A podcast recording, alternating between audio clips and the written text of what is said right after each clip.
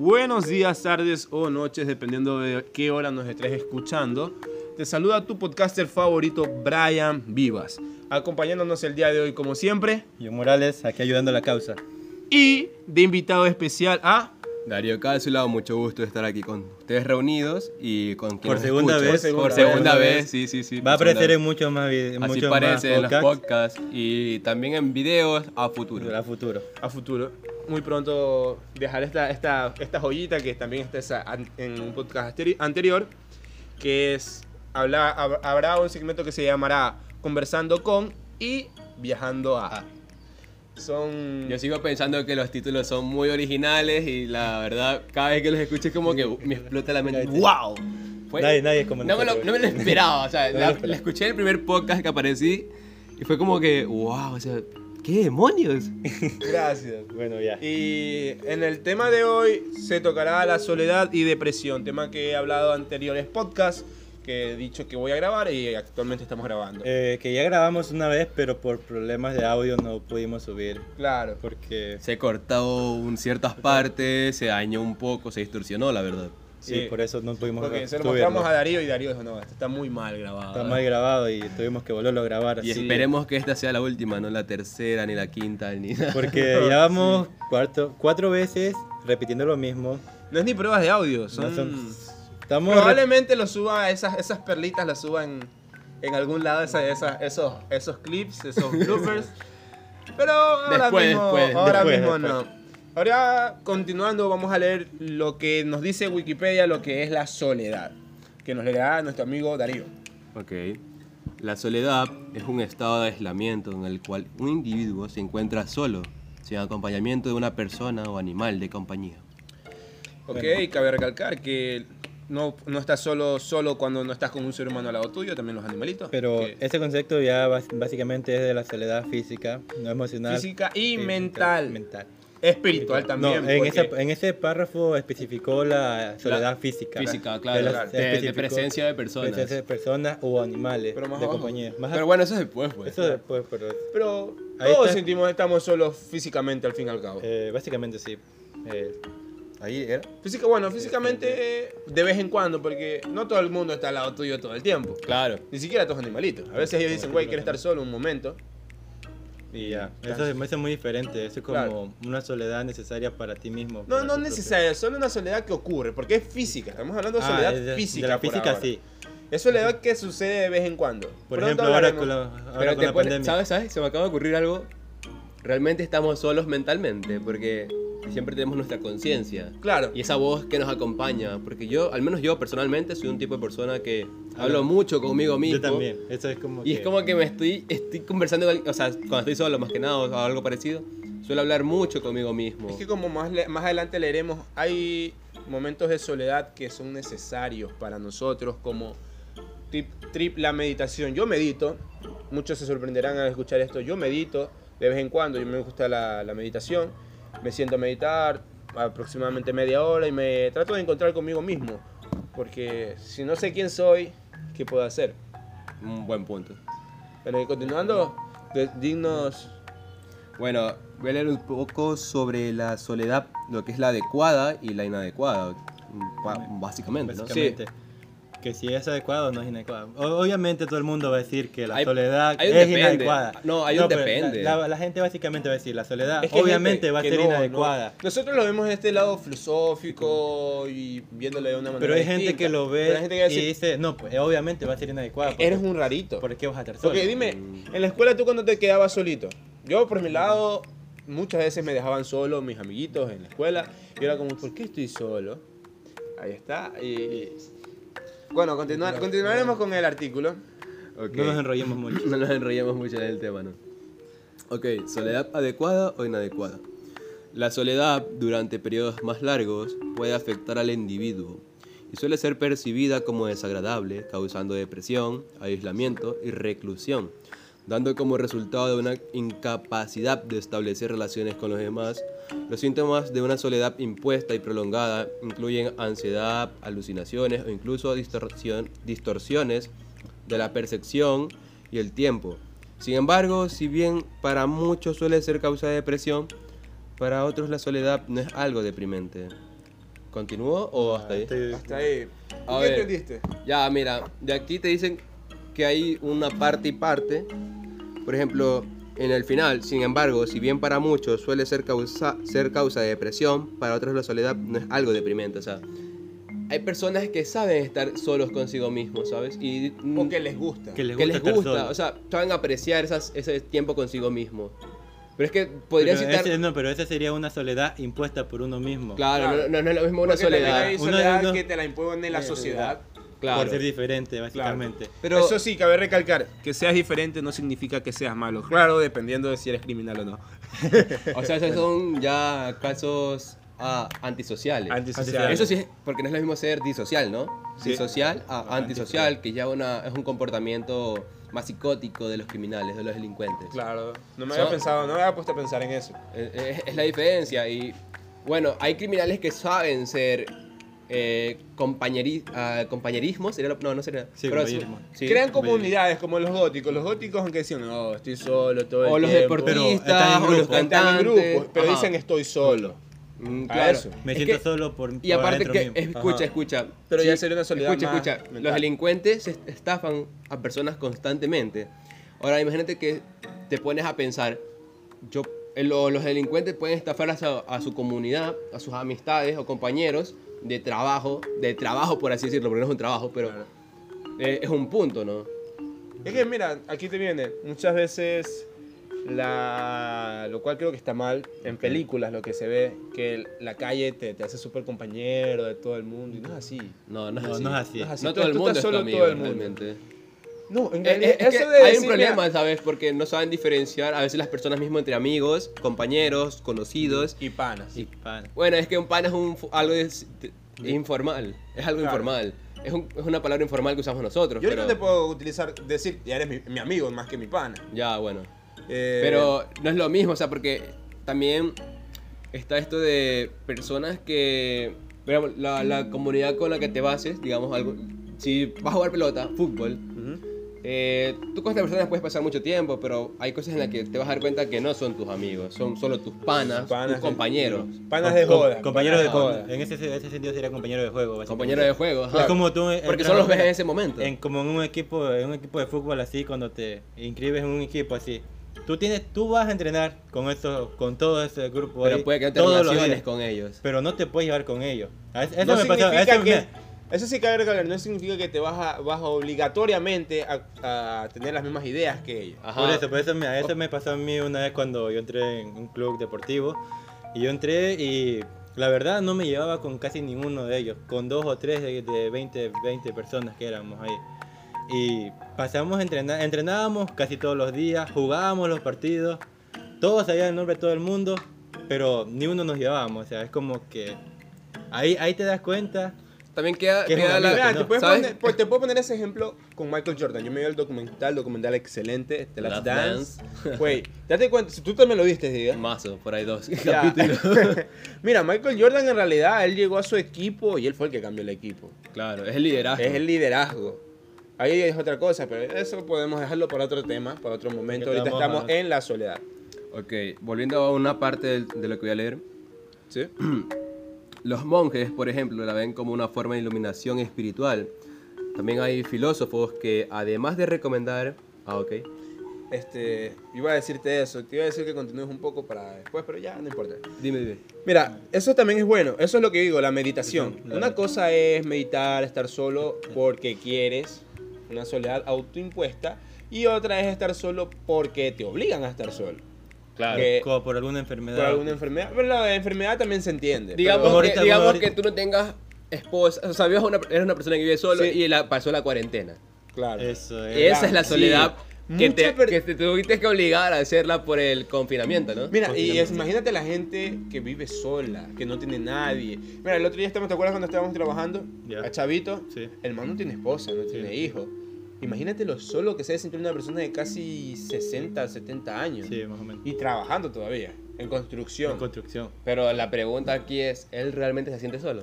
Él Esa es otra, porque él, él- él habla- él ha hablado tiene, del tiene tema. la, la ventaja de que es una persona muy sociable y se, Sí. amigo, se hace amigo rápidamente todo el mundo. Ah, ok. Pero no es decir que. Pero no quiere, como decir que, no se quiere decir que él sea feliz gracias a eso. Puede Eh, que aún así se sienta solo. O Un sea, poco sí, pero eso le ayuda a él porque él, la familia de él vive en otro lado. Ah, ok. O sea, él no tiene familia aquí. Él hace eso porque se, se hace sentir un poco mejor que con él mismo al saber que tiene alguien que al menos lo pasa por ahí, lo saluda y conversa con esa persona. Mm, Se puede sentar con esa tal persona a conversar ahí, a hablar qué es lo, qué es lo que le pasa a él en Porque su como tú lo así. dijiste en el podcast anterior, que te escuchen es importante. Te Mm. sientes mejor que te escuchen.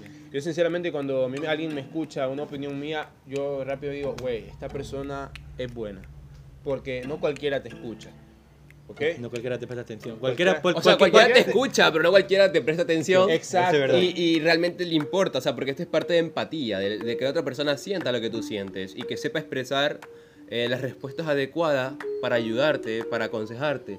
Y otra cosa más, más allá, más allá de eso, es que tú realmente hagas lo del consejo, que el consejo te sirva es una cosa, pero que tú apliques el consejo es otra. Claro. Hay personas que constantemente se aplican a la soledad diciendo esto y lo otro, o con problemas suyos muy cotidianos. Y cuando, y, cuan- manipuladores. y cuando le das un consejo o cuando tratas de ayudarlos, estas personas se aíslan. Y creo que esto es la verdadera soledad. Aislarse hasta de la ayuda. Eso Claro, es- ese es una- Yo no me había, mira, yo no me había puesto a pensar en eso en el podcast que grabamos anteriormente. Que hay gente que se aísla ella misma y no acepta ayuda de nadie, O sea, se tira. Eso es porque es una soledad, una soledad mental y, Y por último te Claro. dicen, nadie me, ¿por qué nadie me ayuda? O sea, es como que algo ilógico y algo muy irracional. O sea, como que piden ayuda, pero cuando alguien se la quiere dar no la es, acepta. eh, ajá, es como, es como un niño que le pi- te pide que compres un juguete, tienes el juguete, lo usas un rato, pero ya después no lo usas. Ya no y lo solo lo quieres, solo no lo lo quieres cuando el otro niño lo coge. Ya. Te lo juro. Sí. Te lo juro, eso, eso está mal. Y volviendo al tema, al artículo, A ver, ok. También hay filósofos que además de recomendar llevar una vida tranquila y solitaria, ven a la soledad como un- una forma de alcanzar la excelencia. Ejemplos de ello es Arthur Schopenhauer, filósofo alemán que sostenía que la soledad es la suerte que todo, de todos los espíritus excelentes. ¿Paramos ahí o continúo? Ponemos ahí para, A ver, pues bueno, mientras re- regresa Brian, porque ahora estamos solo los dos, Ya. Eh, aquí estamos hablando de Arthur Schopenhauer y una, una frase, o bueno, algo que sostenía este filósofo que es Arthur Schopenhauer, obvi- mi- obvio mismo, que es la soledad es la suerte de todos los espíritus excelentes, o sea que hay personas que realmente aprecian esa soledad. ¿no? A la soledad. Por ejemplo, los filósofos. Él es un filósofo y por eso él, él recalca eso porque para un filósofo estar solo es mucho mejor porque les ayuda A reflexionar. a, reflexionar, A pensar. a pensar y hacer todo, todo lo que han hecho, por ejemplo, esos filósofos famosos, todo lo que los han escrito, esos libros y todo eso. Te aseguro que la mayor parte de ellos los han escrito, los han escrito solos en un cuarto, aislado de todo el mundo. Y, y de hecho, o sea, depende del tema, porque te pones a pensar, si él escribe, porque yo, yo veo que Arthur Schopenhauer, yo, yo sé quién es Arthur Schopenhauer, no he leído sobre él realmente, pero sé quién es este escritor alemán o filósofo, filósofo. que también es escritor.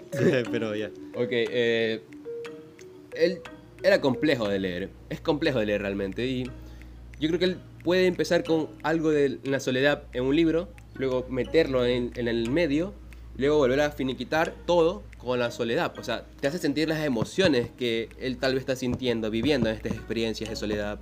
Que si tú hicieras un diario de tu vida, va a haber días que no son iguales que los otros. Un día estoy triste, un día feliz. Ajá, y, va- y puedes dar con detalles, con detalles muy específicos, eh, lo que tú sientes, cómo lo sientes, cómo avanza esto.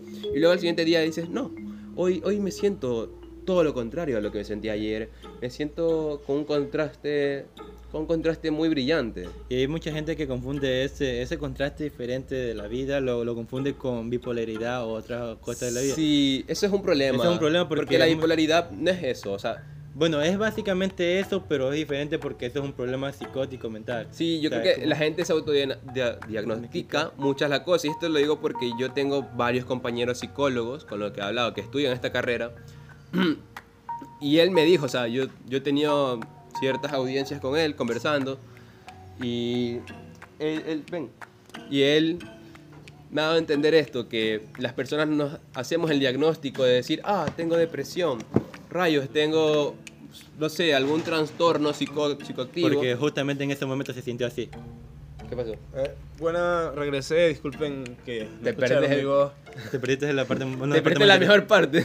Bueno, continuando en el tema, estábamos en... Que, tú comes con eh, eh, bueno, o sea, seguimos con eso de los psicólogos y todo eso. Es verdad, porque mucha gente se lo, se lo diagnostica solo porque básicamente un día, bueno, ese día me sentí triste porque me pasó tal cosa. Y lo lees en internet, por Te lo último. Juro. ya, también. Lo lees en internet. Te lo juro, continúa. hay gente que se autodiagnostica la depresión creyendo que es algo que me sentí triste es depresión.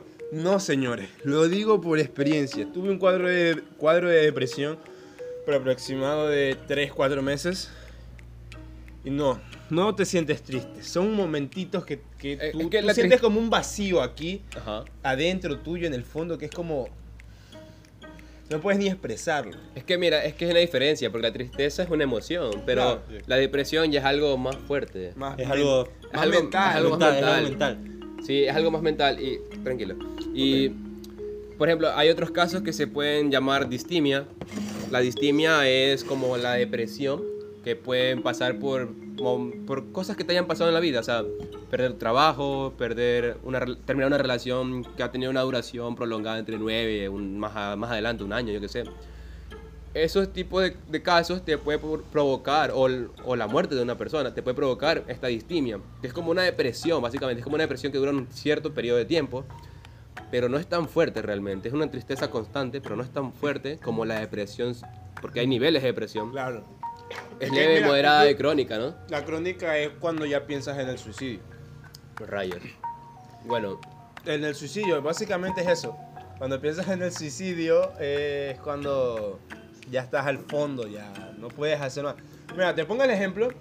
Para los que hayan visto Boyack Horseman, si no lo han visto se lo recomiendo. Boyack te demuestra eso. Boyack eh, te dice, yo no acepto que tengo depresión, no acepto que tengo problemas, pero me drogo, hago la manera de que me tomen en cuenta, es alcohólico. es alcohólico, hizo cosas que no se deben hacer. Claro. Y la última forma que puedo optar es, es en buscar ayuda. Si no, pues bueno. ¿Me entiendes? Voy aquí hizo eso. y a mí me enseñó eso, que cuando esté mal busque ayuda. Suerte que actualmente estoy en un nivel espiritualmente hablando, sentimentalmente hablando, emocionalmente hablando, muy bien conmigo mismo. Pero han habido años que he estado muy mal, pero muy mal, y no he buscado a nadie. Y tuve que buscarme a mí mismo, y ahí que comencé con la meditación, porque tuve un cuadro de ansiedad. No le dije ni a mi mamá, mi mamá lo supo, no creo que ni lo sabe, y tuve un cuadro de ansiedad. Tuve que comenzar a meditar, por eso que me obsesiono haciendo ejercicio. Que John Hyron aquí. Yo cuando hago ejercicio no pienso, solo los hago y sudo, me canso, no tomo agua, que no es, no es muy saludable que digamos. E incluso Darío me ha visto cuando juego básquet, todo el mundo toma agua, yo no tomo agua. Cuando juego, no tomo agua. Y peor cuando es un día que juego súper bien. Ese día no, tomo, no, toco, al- no toco el agua, tengo la garganta seca, ¿sí o qué? Ujú. Y es así, y así lo puedo superar yo, no es de la manera más saludable, les recomiendo ir a un profesional, pero lo superé yo de esa manera y eso, y viendo Boyac me, me di cuenta de eso, de que debo buscar ayuda, debes buscar ayuda. Sí, también hay otra cosa, otro punto aparte, y es una contraparte de esto de buscar ayuda, es que a veces las personas que confundimos a quien debemos de buscar. Digo, está esto de que la familia siempre está, los amigos son momentáneos, los amigos no están cuando tú estás enfermo y todo eso. Entonces, es confuso porque cuando tú hables, en muchos casos va a pasar esto y creo que la gente lo entienda y que mejore estas cosas. Cuando buscas ayuda en tu familia y tu familia no sabe entender lo que se está pasando y por último lo toman a broma, tanto por tu edad, yo creo que eso es un error muy grande de los padres o de los familiares como hermanos o primos, no sé. Eh, es un error no tomar en serio la tristeza, tanto si es una emoción sencilla como la tristeza, un día malo, a un cuadro ya depresivo, distimia o qué sé yo, algo más fuerte. Entonces, esto, que te tomen a la ligera es peor. Y si tú te das cuenta, si notas esta indiferencia entre familiares, realmente la ayuda que tú necesitas es un psicólogo Y si el psicólogo te recomienda un psiquiatra, pues deberías de tomarlo a pecho realmente. Sí. También quería decir que hay que también hacer lo que no depender específicamente de alguien. Está mal depender, o sea, en momentos psicológicos está mal depender de alguien. ¿No? Perdón si no se me escuchó, vuelvo y repito. Está mal de depender de alguien como decir un psicólogo o una persona que está de apoyo para ti. Porque también los psicólogos te recomiendan tener a alguien de apoyo, no específicamente familiares. Porque aunque no lo creas, la familia no lo es todo. La familia no es aquella persona que porque tiene tu apellido y tiene sangre tuya, no es, es, es tu familia y tienes que respetarla de por sí, no. Como esta frase que dice que la sangre es más espesa que el agua, o sea, realmente no, no creo. No, No, no. la verdad no. Eso es un dicho que se lo dice así, pero mira, tras esos dichos son los que crea la mafia, aunque no lo creas. Ah, Sí. no, sí, sí, sí. Sí, es un dicho que salió de una película de mafia. Eh, el padrino. Me creo que sí. Porque en la mafia en sí el, el apellido cuesta es bastante Uh, obvio. en la mafia. Y mira, yo sinceramente me he peleado con muchos familiares míos. Mi mamá le han faltado el respeto a muchos familiares míos. Espero que si lo escuchan aprendan de esto. No, hay que respetarnos entre todos. Y hay que respetarnos de, de entre todos. Y yo respeto a todos mis familiares que tienen mi sangre. Yo respeto, los, los admiro, algunos, a, los- a todos los quiero, obviamente. Eh, y tengo a John Iron, que ahorita no sé qué le está pasando. Eh, es mi mejor amigo, lo considero mi hermano actualmente. Porque me he dado cuenta que él a veces está en momentos que ha debido estar. Y yo he estado en momentos de él que he debido estar también. Él sería tu esta persona de apoyo realmente, y tú Mira, para él. Somos el apoyo de uno del Del otro. uno al Sí, otro. está genial. Eh, porque sí yo personalmente no, no dependo ni de mi propia familia, ya que hasta mi propia familia me ha dejado aparte. Al, la, lo- a darme a darme cuenta de esto, que tú estando triste, así enfrente de tu propia mamá, tu propio papá, hermano, estando mal físicamente, que tu familia, tu familia venga y solamente te ignore y se ría de eso, a ti te va a afectar emocional, ve, psicológicamente eso, porque tú estás dando cuenta que ni tus propias, ni tus propios padres te prestan atención a ti. Entonces tú dices, ¿qué hago aquí en esta casa si no le, no le importa a nadie? Y ahí es cuando sucede eso de la- la- las personas que se van, se van con, comprometidas a otro lado por esa Claro. misma razón, porque no se sienten apreciadas en su propia casa. Y hay otra cosa más, que las personas, por sentirse ignoradas, despreciadas, Hacen cosas que no deben hacer. comienzan a drogarse. para llamar la atención. No, no, comienzan, o sea, no por llamar, bueno, sí, por llamar la Por atención es llamar una, atención. pero otra cosa es que dicen, bueno, esto me hace sentir mejor. Sí. Y otra es, eh, al menos esto no me abandona. Y lo que no saben es que es la adicción hablando por ellos. Claro. Bueno, volviendo al tema, porque nos digamos un poco, vamos, eh, de la, estamos en la... Que estábamos en la depresión. No, no, soledad. Mira, en no, ya continuemos con la depresión, no es Pues estábamos en la auto, ¿cómo se llama? Eh, au- autodiagnósticos Ah, también. ok. De Eso está la, mal, autodiagnosticarte está pero mal. de la, Darte por cuenta ejemplo, que tienes mira, un problema es muy distinto a autodiagnosticarte. pero del autodiagnóstico de la bipolaridad. Porque hay personas que un día se sienten tristes y al luego siguiente, y al feliz. se sienten felices O no, en el momento mismo dicen, ah, me pasó algo malo. Oh, me pasó algo bueno. y ya, en ese momento... Eso es bipolaridad, ¿no? No, eso no bipolaridad, eso simplemente es un cambio de, tu, mo- de tus emociones Cambio normales, de humor, de humor. de humor normal. Porque en sí todo el día, no, todos los días no te va a pasar algo triste, todos los días no te va a pasar algo Claro. feliz. Y la gente confunde eso con la bipolaridad, ya que dicen, oye, hoy día me sentí triste, ah, Y se lo toman muy a pecho mañana me- me- Y luego se, se dicen que tienen bipolaridad por esa misma razón. Y luego ellos se crean esa misma bipolaridad a partir de sus mismos pensamientos, diciendo, no, yo soy bipolar, yo soy bipolar. Efecto placebo, más o menos. Sí, se la más- creen demasiado. Se lo, cree- se- lo se lo creen y luego tienen bipolaridad. O sea, Lo desarrollan. primero lo desarrollan la bipolaridad. Ellos solo al creer que tienen bipolaridad. Wow, qué redundancia en primer lugar. Y era verdad. Es verdad, o sea, las personas se hacen eso solos. Por ejemplo, las enfermedades que se están mentalmente. Una persona puede estar realmente sana, sana, sana. Luego dice, tengo depresión. Y lo desarrolla. Pero no, dice, no, me duele tal cosa, estoy, estoy enfermo tal cosa.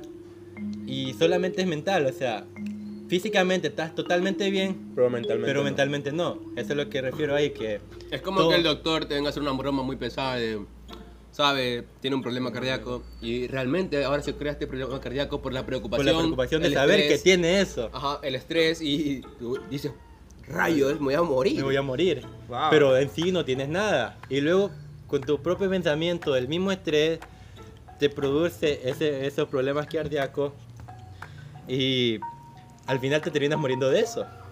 Bueno, que nos enrollamos mucho. Seguimos el siguiente el tema, tema, siguiente tema, depresión. la depresión. Hablemos de eso. Hablemos Ok. de eso. Esto le va a gustar a la gente. No creo tanto. o sea, no lo creo así. Hablarlo tal vez, pero tomarlo como le va a gustar, no.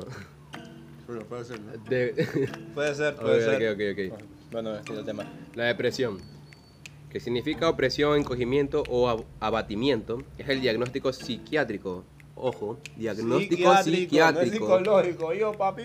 No, o sea, psiquiátrico y psicológico. Es lo mismo. Es lo mismo. Es lo Casi- No, no, no, pero me refiero a que, no es, a que no es autodiagnosticado. Ah, ya, ok. Que prof- profesionalmente. Entendí, entendí. Que describe un trastorno del estado de ánimo transitorio o permanente. Entre lo transitorio estaría la distimia o un tipo de depresión leve que sí pasaría. Dejaría Cuando de, te pasa de- algo, te pasa No, algo no, malo. refiero a que te pasa, dejaría de, de- de- tenerla, si se puede dejar Sí. de tenerla, porque es leve. Es leve. Pero ya lo que es mm, moderado, o hasta moderado, pero ya lo crónico es algo severo, realmente severo. Claro. Ok. Caracterizada por sentimientos de abatimiento, infelicidad y culpabilidad, además de provocar una incapacidad total o parcial para disfrutar de las cosas y de los acontecimientos de la vida cotidiana. Los trastornos depresivos pueden estar en mayor o menor grado acompañados de ansiedad. Por ejemplo, mira, esa, esa parte que citó ahí de, de, no, de no saber aprovechar lo, lo que les pasa en la vida cotidiana. O sea, estás depresivo y te pasa algo bueno, pero Lo ignoras. Los ignoras nomás. Es como si no existieran. No, No, no no existiera, no existiera eso bueno. Porque como ignoras los momentos felices, Te centras en lo triste. En lo triste. En lo. Bueno, gané un partido de básquetbol. Lo voy a poner así para que la gente lo entienda y aquí ustedes me entiendan. Gané un partido de básquetbol. Me siento regular. Me siento normal. Me caí, me sentí triste. Me sentí mal, me puse a llorar. ¿Me entiendes? O se me cayó un billete de 20 dólares, 40 y, ahí va después. Claro, pero te encontraste después unos de 50, te dieron un trabajo. Y lo ignora. Y lo ignora. Ok, otra, otra cosa más que deberíamos agregar es la ansiedad. Y lo que yo tengo entendido la ansiedad es que son cosas a futuro, ¿no? La ansiedad por pensar en a futuro es muy, muy pesado. Y creo que a Uh, sí. muchos nos ha dado... Esto sí se puede diagnosticar un poquito más porque... Sí, Autodiagnosticar. se puede diagnosticar, autodiagnosticar un poquito más porque... Dígame, somos adolescentes, terminamos el colegio, eh, toca la universidad, que trabajar, nos va a dar ansiedad a cualquiera que se gradúe. Por eso digo que esto es un tema que es- en esta parte es más adolescentes. Eh, porque siempre nos van a ignorar en esta parte ciertos padres, no todos son iguales. Claro. Pero los padres ignoran esto, de que nosotros nos preocupamos, pero dicen, ah, Esta- ¿por qué no haces esto? ¿Por qué no haces lo otro? ¿Por qué eres así? Y todo. Pero no ven lo que hay detrás. Y, y critican, y la crítica no es constructiva, es de auto, es como más Una, destructiva. una crítica destructiva. Es una crítica destructiva y por, para ti mismo se vuelve autodestructivo, porque tú eres el que hace la- de- lo que pase después. Y otra cosa más es que... ¿Qué? ¿Qué pasó? Nada, solo te iba a estar Ah, recalcando ok, ok. que llevamos 28 minutos de podcast. Si sigues hasta aquí, muchas gracias. Continúa, Darío. Ok. Y en, en esto entra la ansiedad, ¿sabes? Más allá de la ansiedad, no te deja pasar a hacer las cosas que tienes que hacer, porque tú puedes agendar tu día, decir, en la mañana hago esto, en la tarde hago esto y en la noche hago esto, pero vuelven los pensamientos, vuelve ese pensamiento, que esa crítica, esa pesadez eh, en tu pecho o en tu espalda, en tus hombros, en tu mente, en tu, corazón. estómago, porque muchas veces tú sientes ansiedad y está en tu estómago y te da hambre. También. O no- o no te da O hambre. no te da hambre. Son casos muy variados. Por ejemplo, lo ahorita de los del colegio, eso de presentar su portafolio y todo eso. A mí me dio tanta ansiedad que pasé casi 12 horas sin comer nada. Literalmente, más de 12 horas sin comer nada, ni tomar agua, nada. O sea, tú tomas algo, comes algo y ya sientes que el estómago lo quiere regresar todo. A mí propiamente me da ansiedad para comer, no, no se me quita el hambre nunca. A mí también. Me va para comer. Más para yo, estoy comer. Que, yo estoy que co- ya comí y, y paso media hora y digo, "Mm, como que algo me apetece. Ah, un pancito. un pancito con algo, no sé. Bueno, entonces yo creo que el mejor consejo que le puedo dar a estas personas, nuevamente, es que busquen ayuda. Eh, que no siempre tomen al- muy a la ligera esto, porque eh, eso te hacen pensar las personas. Dices, te cuestionas tú mismo, dices, eh, ¿realmente no es importante lo que yo siento, lo que pienso? ¿Estoy haciendo las cosas bien o las estoy haciendo mal? No lo sé. Y quedas en esa duda. Y Te realmente, realmente es como una crisis. Y digamos que aquí se puede abrir, a- hablar de una crisis existencial. Porque muchos toman a la ligera esto. Una crisis existencial es algo más grande, es algo muy grande. Es, es conllevado de la ansiedad, de, de la depresión y ciertamente de la nostalgia también. Claro, porque recuerdas esos momentos cuando eras feliz, que era la niñez más que todo, la infancia. La despreocupación. Claro. Porque la crisis existencial se desarrolla mediante preguntas como ¿qué voy a hacer en mi vida? ¿Qué voy a hacer ahora? ¿Por qué lo hago? ¿Por, ¿Por qué hago esto? Y- y- y eso se basa también en la ansiedad. ¿Sí lo ven? Sí. ¿Sí ven cómo se conectan las cosas? Esto es una verdadera crisis es que existencial. todo se conecta. Todo las conecta cosas al mentales todo se conecta. No tanto la, la depresión, mira, por ejemplo, la depresión no se conecta tanto con una crisis existencial. Más la ansiedad primeramente, porque la duda es a futuro realmente. Entre futuro y futuro, presente. Y la ansiedad siempre se, se basa en futuro, ¿no? No se basa en, en, ah, ayer qué hice. No, es ansiedad por qué va a pasar en el ¿Qué va a futuro. pasar después? Sí. Si yo, si yo hago esto, es como una ansiedad, es decir, yo hago esto, pero me puede pasar después esto o esto otro. Te lo juro, mira, es como no saber lo esto. que te va a pasar. Que yo, mira, mira, últimamente yo estaba. Hubo un momento que. Ahorita estoy feliz conmigo mismo, vuelvo y lo recalco, estoy feliz conmigo mismo. Ni siquiera necesito novia, yo quiero. No. Pero bueno, eh, sí, sí, digo, o sea, no digo que no necesito si quisiera, pero ahorita mismo estoy tan feliz que estoy feliz conmigo mismo que hay que recalcar esto. Eh, Una cosa es estar feliz por alguien y con alguien. ¿Me Es entienden? diferente. ¿Ah? Eso es ¿Eh? totalmente Son dos diferente. cosas muy, cos- muy diferentes. Es como amarte a ti mismo, porque si tú, si tú dependes de una persona, Para ser feliz, no Eh, eres feliz. No, no vas a encontrar la felicidad en ti mismo, no encuentras la felicidad realmente. Claro. Porque tienes esa ilusión de que la, la- la felicidad está en, En eso, en, en eso, ella. en ella, eh, o en él, tal caso. Eh, y también queda este punto de. Ah, rayos, se me fue el punto, ¿sabes? Wow. O- o sea, bueno, continuemos el tema porque lo podemos dejar para otro día. Sí, sí. Somos personas que hemos tenido de malas o de buenas Ah, ok, cosas mira, de... mira, ya recordé. Disculpen. Eh, les recomiendo, tanto a ustedes dos, a ti Brian y a ti John, eh, que se vean una película y también a los que nos están escuchando que se llama 500 días con ella o 500 días Ah, con sí, Summer. yo me la he visto. Ya, eh, antes de que digas que odias a Summer. Porque todo el mundo, creo que, bueno, no todo el mundo, pero hay personas que no entendieron la película. No. Y, y desde el inicio... No sé cuál es. No, Después me tienes que he verte la que. Después al inicio, perdón, al inicio, en la introducción, te explican que el personaje principal, Tom, y la, y la chica que también es un personaje principal realmente, Claro. eh, se llama Summer. Bueno, Tom tiene una personalidad hecha a base de una película romántica, no tan romántica, que se llama El Graduado, que su final es muy incierto. Claro. Y, y esta persona malinterpreta la película y está condicionado a una vida de pensar que llegará la mujer perfecta, esta mujer idealizada, que este es el amor de mi vida y no habrá más, no habrá más. Y Summer, en cambio, esto lo dicen en la película. Summer es el, es el tipo de chica que adora su cabello, pero no le duele si se lo corta, no le extrañará realmente. Se puede, Claro. se puede desatar de Mira, ella. aquí te viene como el efecto anime. El efecto anime es así. ¿Cómo? Cuando llega, está siempre el prota, ante- anteriormente, ahora, ahora mismo no está tan así, pero anteriormente el anime, para los que saben, normalmente el protagonista o prota siempre llegaba una chica que le solucionaba todo. ¿En serio? Sí. Ese, así eran los animes de antes. Los O de sea, antes era, bueno, el personaje está depresivo, se va a suicidar, está triste, llega una chica, ¡pum! Se acabó. No, todo bien está feliz. bien. Y, Bueno. felices, y felices para siempre. Felices para siempre. Y esa es la, la idea que se la gente enamoran en una semana. Ah, no, he que- visto muchos animes, no sé qué animes, por ejemplo. No te Eh, puedo dar no- un ejemplo de un nombre Porque, porque, muchos son así. Ah, ok. Pero muchos varios animes, son así. sí. Y es verdad, yo, yo odio a Summer. No, no odio a Summer en realidad. Yo lo entiendo porque lo es hizo. que porque ella Summer siempre... lo dice, Summer dice, yo no quiero una relación. O sea, Summer lo dice, Somos, y- y- somos amigos, creo que le dijo amigos Sí, con derecho, algo así. Sí, y, y Summer le dice, cuando están entre, conversando con Tom y otro chico más, que no recuerdo el nombre, ella dice, no creo en el amor, yo no creo en el amor, no quiero una relación. Y los chicos le dicen, ¿eres hombre? O algo parecido, o eres gay. O sea, Eres él- lesbiana, él- eres él- lesbiana. ah, eres lesbiana. O sea, qué estúpido. Se vuelve tan estúpido, es como decir, ah, eres lesbiana es porque nunca has probado a un hombre o alguien no te lo ha hecho bien. O sea, no, una persona es tal cosa, puede ser gay o lesbiana Mira, o heterosexual también- por gusto, porque Pero desean. hay personas que también no tienen relaciones. la- Hay lesbianas que se han convertido, yo conozco, Pero- que porque no han tenido una buena relación con un hombre, se prefieren. Pero yo hablo de lo sexual, o sea, yo digo... Ya Pero ya eso ya. es lo sexual. sí. Pero es que eso es lo que yo dije realmente, porque no has probado un buen hombre. Yo no dije una relación amorosa.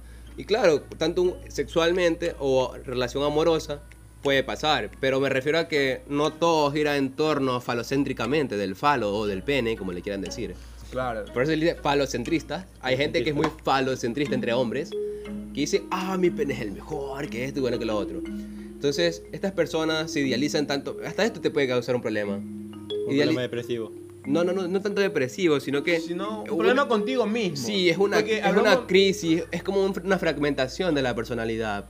Y esta persona crea un ego muy elevado, un- se vuelve egocéntrico. ¿Tú, tú conoces gente... Yo he sido egocéntrica. Pero yo sí, no, yo soy de las personas que soy egocéntrica en el nivel de que lo hago por mi bien. No, no, no, es que una cosa es... eh, Es, es que está bien tener ego, el ego no está mal. Claro. La cosa es tener demasiado Demasiado ego, que la persona ah, no puede dejar de hablar de sí mismo. Yo no te escuchaba a ti hablar nunca de ti mismo a cada rato, sino que hablamos de diversos temas. Claro. Y lo mismo con John.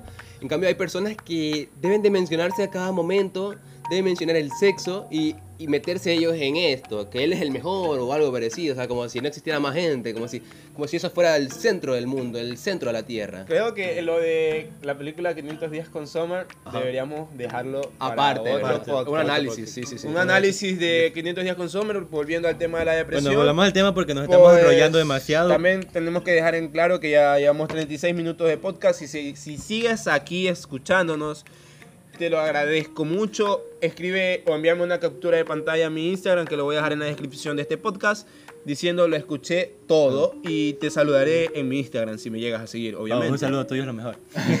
Yo he saludado a personas y, me- y lo han compartido. Sí. Yo que- creo que he tenido tres videos en, en De- viral, ¿no? de- depende, sí, ¿no? Depende Sí. de los videos también. Bueno, Depende volvamos al tema que nos estamos enrollando. Sí, al sí, tema ok. que nos estamos desviando. En el estamos artículo, enrollando como tal tema. dice, en la mayor parte de los casos el diagnóstico es clínico, aunque debe diferenciarse de cuadros de expresión parecida, como los trastornos de ansiedad, la persona aquejada de depresión puede no vivenciar tristeza, o sea, realmente no, no sienta la tristeza, sino pérdida de interés e incapacidad para disfrutar las actividades lúdicas habituales, o sea, es justo lo que tú decías, que ignoramos ciertas, Ignoramos ciertas actividades bien hechas Claro. así como una vivencia poco motivadora y más lenta de transcurso del tiempo. El origen de la depresión es multifactorial. En su aparición influyen factores biológicos, genéticos y psicosociales. Eh, en lo biológico hay personas que nacen con este problema, ¿sabes? Sí. Hay personas que nacen mediante, bueno, en lo que es el desarrollo de- del feto y Es ya- que mira, creo que dicen que hay una condición, no sé si, no me acuerdo muy bien. Congénita. Que, sí, que Sí, desde sí. que nacen, no es que nacen, sino que Se desarrolla dentro se- de- lo pueden escuchar ellos adentro ¿Cómo? y se lo memorizan. Esas son personas que tienen memoria fotográfica más que todo, Ya. que memorizan todo lo que escucharon en el estómago de la madre Y lo y reconocen lo después. reconocen después. Ya cuando conocen las palabras Por eso, y realmente. mira, hay muchas veces las personas que tienen depresión Wow. son personas que tienen problemas en casa. Mm, sí, Y creo que también, sí. obvio, pasa en, en, en hogares supuestamente felices, porque otra cosa también es depresión más máscaras sociales. Ah, ok. Sí, Porque porque, mucho- hay, mucho gente, pasa- hay gente que critica esto. Mira, si tienes dinero, ¿por qué, eres- ¿por qué tienes depresión? Tienes una vida fácil, tienes esto, lo otro. Sí, mira, yo solo escuchaba en, en el canal de Wefere. ¿Tú sabes quién es Wefere? No, No. bueno, búsquenlo a Wefere. Él decía: Yo tuve cáncer, pero entiendo a una persona que diga que el peor día de él fue cuando se le perdió una chancla. Porque fue el peor día de él. El de él. Independientemente de que si tú tienes cáncer, él, yo entendería, y también y me puse a pensar, es verdad. Puede que yo, tú, yo, yo, o él, o él se cayó de la moto, se rompió las piernas.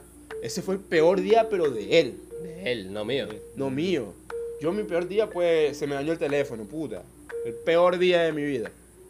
El tuyo se me dañaron los lentes, el peor día, pero no significa que sea el mismo para todos. Claro, deberíamos poner, se dicen ponte en perspectiva, está bien, me pongo en perspectiva, pero tampoco es para criticar, es mi peor día. Porque todos tenemos malos días. Sí, la verdad que sí. Es muy habitual encontrar un mal día. Y también creo que... ¿Qué, qué pasó? Eh, mensajes, perdón. Eh, Jairo está muy callado. Johan está muy callado de nuevo. Es que... Todos los podcasts últimamente se va a quedar callado por lo que veo. No quiere aportar mucho hoy. No, es que me llegaron los mensajes y... Y no lo dejaste en silencio. No, Ah, por eso. ok. Ok, bueno. eh, las personas también pueden tener un día tan malo, pero pésimo, horrible, aberrante, que estas personas pueden sucumbir a cierta locura, a delirios, ¿sabes? Eh, este Ya, ejemplo está ¿cómo? mucho en... Perdón que meta algo de una película, en Batman, Ba- ah, Joker, que él mismo dice... eh, Aunque Joker yo no la veo como una... Yo creo que... ¿sabes? Joker es un psicópata. es un psicópata. Pero, es- o sea, él se- eh, si tú ves más a fondo la historia de él en cómics, que son más psicológicos, y en films animados, que son más Claro. psicológicos, eh, le dan un origen al Joker. Y el Joker, en su origen, pasa un, se muere su esposa, pierde a su hijo. Y esto lo... Y, Pero esos son universos alternos a, la, a, la, a, a, los, a las originales, porque hay como cinco, hay tres universos originales. es y que no importa son- real- es que no importa lo eh, si es original o no, o sea, me refiero a lo, a lo psicológico, Ah. a, lo, a lo que sí es real, que es verdad eso. Claro. Que una persona puede sucumbir ante su peor día a volverse loco. Eh, hay personas que, no sé, por, por dinero o por pérdidas de, de personas muy importantes para ellos, o algo, algo preciado para una persona, se puede sucumbir, puede hacer sucumbir a esta persona. Mira, y eh, volviendo a lo de Batman, Batman, en Batman el Joker, el Joker de, de ya Heath Ledger, el mejor, el mejor Joker por cierto, él dice también eso, de que él se hizo esas cicatrices, él nunca dice... Nunca dice el origen de él. Pero sí dice cosas que se han, se han dicho en el cómic y en personas les puede haber pasado. Que él, porque su esposa, creo que fue un ladrón que le, le rayó toda la cara, la algo así. desfiguró y Él ella- hizo lo mismo. Y él hizo lo mismo por ella, por tristeza en realidad, que ya se convirtió en locura al fin y al cabo. Y él a ver que la, la novia, la mujer no lo quiso más porque él hizo tremenda locura, porque no- hay Por que estar- ella. por ella, hay que estar loco para meterte una navaja en la boca y, Y- hacer e imitar lo mismo, claro, sí. Claro. Bueno, más que nada, ¿no? O sea, Ah, sí. estar muy desinhibido de, de, de- de- de, no sé, de, de tus capacidades mentales, o sea, para rayarte la cara. Y, y- y nerviosas, porque eso duele como... Y pero imagínate, ese tipo tal vez no lo hizo tan nervioso, es que... Lo hizo eh, de impulso. Lo hizo de impulso. pues, es que, mira, digamos que los psicópatas, aquí volviendo al tema psicológico en films, psicópata americano, ¿han visto? Ah, la que actúa este man de Christian Bale. Ajá. No me la he visto, he visto resúmenes. Dicen que es buenísimo. Es hermosa, por así decirlo, en, en producción. Es muy buena película. Hablando, es hermosa. Sí, ya, ok. Pero no, no, el tema no es hermoso. Ok, este, el tema Obvio, ¿no? psicológico me refiero a que los, los psicópatas no son empáticos. Para nada. Eh, claro, también hay tipos, creo que hay variedad, porque está el psicópata, sociópata y... eh, ¿Cómo se llaman los que tienen que, psicosis? ¿Psicosis? Psicosis, sí. Ya, eh, son Pero, cosas muy variadas. Mira, también me acuerdo ahorita. Me estaba viendo la serie Hunter, se la recomiendo. Brother, había un. El asesino de las quinceañeras, que es un asesino real de la vida real. Ya. Él habla, él habla en la vida real también en entrevistas que hace con el FBI. Súper apático a lo que hizo. Asesinó a chicas de 15 años, las Y secuestró. no le importó. O sea, y no hay, le- es les claro, igual. eh, eh, no tiene empatía, o sea, no Y tiene él, esa- él, mira, él las violaba después de muertas. O sea, era y- necrofílico. ajá. Y aparte pedófilo, ¿no? Pedófilo. Y, Pedófilo necrofílico. y mira, y te viene algo, y aquí te viene, por, por eso dicen que la mayoría de, los problemas grandes, de psicópatas grandes, vienen de la casa. Pero- Porque él decía que él trataba de ser cariñoso con la mamá, pero la mamá no lo dejaba. Ok. La mamá lo regañaba por haber nacido hombre, porque justo nace después de que sal- se separa el papá, algo así. Ah, ok. Y ella le dice, no, que saliste hombre, y que esto. Y el man se dio con ese problema. Y de grande, él también tenía ese problema. La mamá incluso lo encerraba por, por ciertas cosas. Y yo me quedé como, wow. Pero, ¿sabes? No es, como, algo- no es como algo que nació, él Mira, lo desarrolló. Hay, hay, hay gente que en cambio es todo lo contrario. Ted Bundy. Ted Bundy fue un asesino serial. Y Ted Bundy no tuvo esa. No, no, no tuvo esos problemas, ¿sabes? No le faltó amor en su casa, pero aún así él se volvió un psicópata. O sea, ya tenía un problema de, de congénito de psicopatía. Ya, pero eso es congénito. Pero aún así, o sea, date cuenta, no importa siempre esto, porque él vivió muy bien. Vivió muy bien, estudió. Es que eh, yo creo que en este mundo hay de las dos caras de la moneda. Hay De muchas. todo. De- Puedes venir del, del lugar más hermoso del mundo y que estás bien y va a salir algo malo. Es como los reyes a veces, los reyes en la antigüedad. ¿Recuerdas al rey que en la Biblia, bueno, este tiene que verla con la Biblia, que porque... Disculparán buscaban- los cristianos si escuchan esto. No, pero- o sea, o los que no creen o que los no les agraden, no sé. Pero en la, en la, en la, en la Biblia recuerdo que por el nacimiento de Jesús mandaron a cortar a los bebés o a matarlos. A matarlos, sí, A sí. matarlos. Entonces, te das cuenta, o sea, este fue un problema de él mediante, por, mediante Jesucristo porque dicen, ah, que va a ser el nuevo rey de los judíos y todo eso, porque se, se decía ya. Entonces esta persona no tuvo empatía con los demás, con bebés en ese Güey, tiempo. sí. Está súper fuerte. Y John Eh, está callado otra vez. Si me quedo callado es porque no, si- no conozco mucho de los temas de lo que están hablando ahorita. Ah, disculpa. Yo no leo la Biblia. Pero la, lee, verdad, lee el artículo. Eres la, la- la verdad no, no soy creyente totalmente También- de Dios. Eh, no conozco las películas de las que están hablando, por eso no puedo opinar. Así que Pero puedes opinar a base del Los argumento que te damos. pues, o sea, Pero, ¿al ¿cuánto ¿cómo- es tiempo como... llevamos? ¿Qué, qué, qué? ¿Cuánto tiempo llevamos? Bueno, gente, Yo creo que llevamos- hasta aquí lo dejamos, ¿no? sí, porque Sí, yo- lo dejamos porque está bien largo este. Es que, está- es que hay temas muy interesantes que pronto hablaremos. Ya dijimos aquí Eh, creo que vamos a hacer un análisis de la de película, 500 días con Summer o con ella. o con ella, Sobre- dependiendo de cómo sea que lo hayas visto. Sí, o sea, yo creo que eso es un punto muy abierto. Hay muchas cosas que analizar y las películas se, se tienen Y que ver varias quisiera veces. que se vean el efecto mariposa. Hay tres partes, ¿sabes? Pero La dicen que- primera, la primera, la que Sí, es buena. la segunda y tercera dicen es mala. Un asco. Ah, horrible. Sí, un asco. Ya lo, te lo resumo así nomás, me lo resumió y me di cuenta que Te resumió asco. así nomás, ¿verdad? Ajá. Sí, sí, muy bien. Y bueno, va- pronto también, en- como escuchan, habrán análisis de películas más basándonos en los, en los hechos que dicen, más que en lo cinematográfico, ya Claro. que nosotros no somos muy empapados en, En el tema. en el tema. Bueno, muchas, si llegaste hasta aquí, minuto 46, muchas gracias por haber escuchado este podcast. Despidiéndose. John Morales aquí despidiéndome por primera vez porque en el, el video anterior no me despedí. Los videos. Bueno, bueno, el podcast anterior no me dejaste presentarme, tampoco me dejaste despedirme porque estabas hablando demasiado. Ok, ya lo sé. Y despidiéndose también. Darío Cápsula, que bueno, realmente, como dijo John, tampoco me puedes despedir en el podcast anterior ni siendo invitado especial. Yeah. ¿Qué clase de especialidad fue esa? Bueno, aquí se está riendo. Ustedes no lo ven, pero se está riendo de mí, Darío y John. Cuídense, cuídense, gente. Cuídense, gente. Repitiéndolo todo, vamos a decírselo. Oh, cierto, algo muy importante antes de terminar el, el- el podcast es que realmente busquen ayuda psicológica cuando sientan un problema. No- y Sí. bueno, también de una persona en la que confíen realmente y que esta persona le deje la intención de que realmente los apoye. Verdad, verdad. Así como John Y y, si tienes Brian se apoyan. Y si tienes problemas psicológicos, eh, que ya vienes a que tienes problemas de suicidio, de suicidio o eres un suicida, llama al número de la operadora de tu país. No, el de aquí a Ecuador creo que es 911 para personas que tienen ganas de suicidarse. Por favor, no lo hagas, eres una persona importante en este planeta. Con esto dicho, muchas gracias por escucharnos y bye bye.